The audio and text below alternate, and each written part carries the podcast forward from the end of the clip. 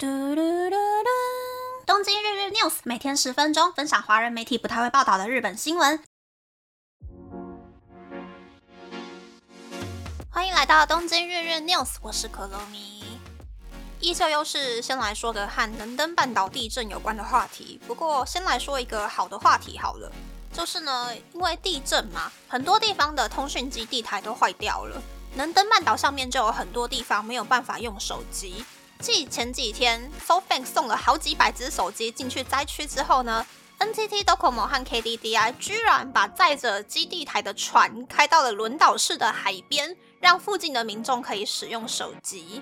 其实 NTT Docomo 跟 KDDI 在二零二零年九月就已经签约合作，共用船上基地台，没有想到在这一次的地震又派上用场了。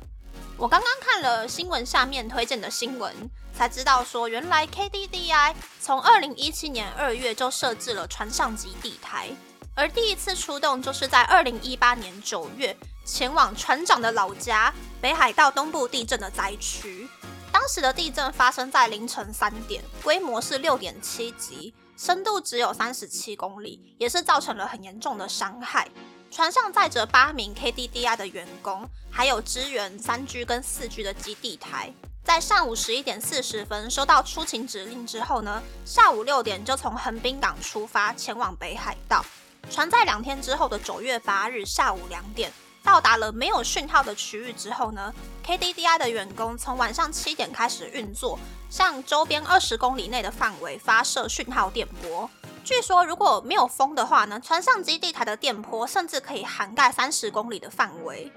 当陆地上的基地台都慢慢恢复运作之后呢，船上基地台就前往附近的港口，将从横滨港再上船的水啊、面包、食品，还有发电机等等，大约三吨重的物资赠送给灾民。我觉得船上基地台这个 idea 还蛮不错的耶，因为日本的岛屿还蛮多的，如果遇到台风、地震，能够开船过去发送讯号的话，就可以让待在避难所里面的人向亲朋好友报平安啦。其实很多人，包括我，都会觉得很阿杂的那个 LINE 的已读显示，也是为了三一一才衍生出来的功能，目的就是要让亲朋好友知道说，虽然灾区里面的人讯号很薄弱，没有办法跟你回讯息或者是打什么语音通话，但是里面的人还是有收到通知，人还活着，可以不用担心。但是呢，下一个新闻就不是那么开心的新闻了，而是让很多很多的日本人感到火大的新闻。众所皆知，岸田文雄超爱征收税金。今年二零二四年，除了多收一个什么森林环境税之外呢，三一一地震的振兴税，原本说从二零一三年收到二零三七年，金额是所得税税金的百分之二点一，但是从今年开始，说把价格降低成所得税税金的百分之一点一，但是要延长缴到二零五零年。说真的，收费期间延长，缴出去的总金额貌似不会改变太多。可是，但是那个多出来的扣打，它不是消失不见，而是分给了防卫税，就等于是要同时多缴两个税金呢。而且，日本的消费税几乎非常很有可能会在今年的十月一日从百分之十涨到百分之十五。也就是说，很久以前呢，我刚来日本的时候。一碗拉面的价格大概是日币六百五十元。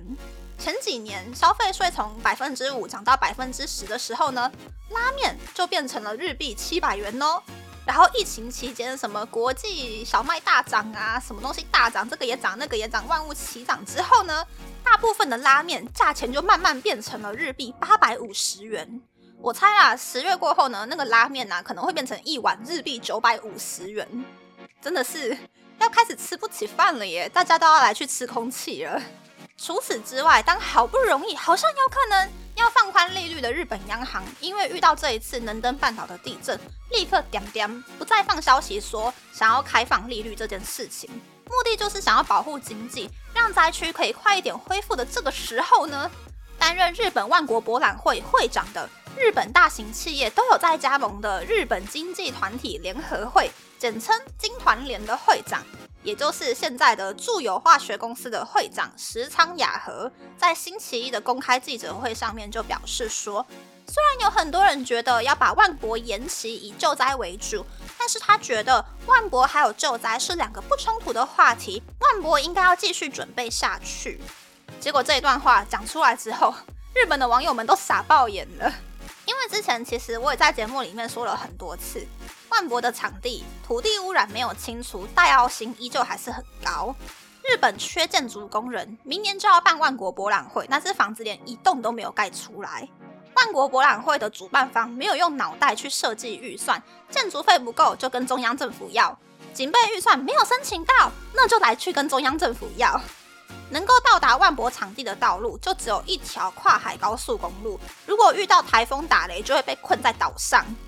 大阪的饭店也还没有开放，一年以后的饭店预订表格，外地人想要去看展也没有地方可以住。最后呢，万博门票就没有旅游公司想要卖，也没有民众想要买，因此有很多日本的乡民就吐槽说，倒不如不要办万博了，把预算还给国库，就不用一直被岸田文雄征收税金了。而且如果把万博现在还没有花到的预算，买了但是还没有用到的建材，还有建筑工人全部释放出来。给能登半岛盖新房子还比较好，反正哦，万博的建筑物绝对没有办法按照日程在今年七月之前盖出来哟。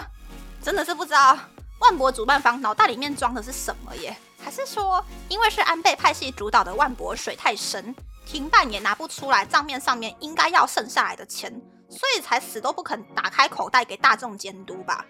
是说前几天安倍派系真的已经有一个人因为政治现金被逮捕了。我觉得他们现在有拿钱的政治人物都抵在踹了蛋。最后一个新闻是，昨天结尾的时候有稍微提到说，疫情过后，根据公司有没有加薪，我觉得日本的中产阶级也开始出现了贫富差距现象。所以呢，也很不意外的，昨天有一个新闻间接证实了疫情之后日本贫富差距真的变大的事实。那就是各个百货公司的财报，比较高档的百货，例如高岛屋的二零二三年三月到十一月总营收是日币三千三百四十一亿元，比前年同时期多出了百分之五点二。二零二三年度最后的总营收估计会达到日币四千六百七十亿元。经营大丸百货店和松板屋的追放零售控股公司总营收是日币一千六百八十四亿元，比前年同时期大约多出了百分之十。三月百货二零二三年四到九月的总营收是日币两千零八十五亿元，比前年同时期多出了百分之七点五。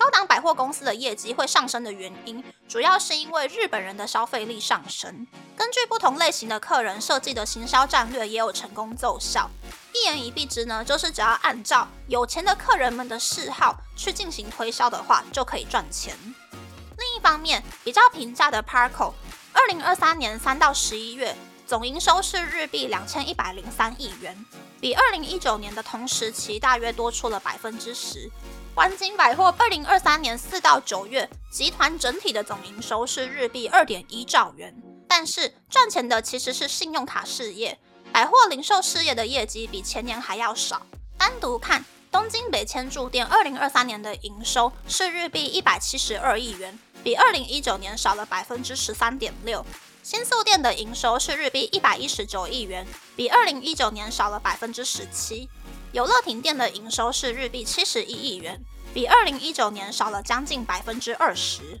平价百货的业绩会大幅下降的理由是，新商品的流行度输给 Uniqlo 和 Zara 等等的快时尚品牌，客群被稀释掉了。其实，根据日本厚生劳动省的所得再分配调查报告里面的吉尼系数，也就是把全日本收入最高的人当成一，收入最低的人当成零，换算下来之后的数字。二零一七年是零点五五九四，但是二零二一年是零点五七，变多了，也就代表日本的总收入往有钱人的方向偏过去了，所以也可以理解高档百货发展的比平价百货还要好的现象了。